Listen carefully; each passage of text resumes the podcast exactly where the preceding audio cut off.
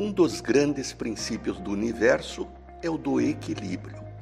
Se a Terra estivesse alguns quilômetros mais próxima do Sol, seria um inferno. Se estivesse alguns quilômetros mais afastada, seria um deserto frio e desolado. Em sua posição atual, situada a uma distância ideal do Sol, nosso planeta encontra-se em situação perfeita para sustentar uma notável proliferação de formas de vida. O mesmo ocorre conosco.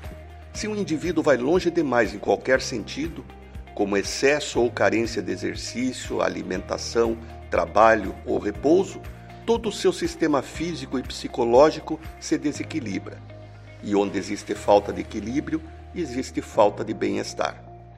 No plano financeiro, dá-se exatamente o mesmo. Se gastamos toda a nossa renda, quando não tivermos mais condição de trabalhar, vamos viver do quê? E se guardarmos toda a nossa renda, vamos viver para quê? Por isso, a previdência é um instrumento de equilíbrio de nossas finanças ao longo da vida. Consumir um pouco menos hoje para poder consumir sempre, especialmente quando não pudermos ou não quisermos mais trabalhar.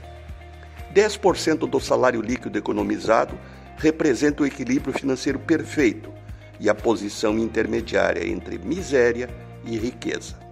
Agora, se você, amigo ouvinte, acha que riqueza é bom, ela tem um preço superior aos 10%. Renato Folador para CBN.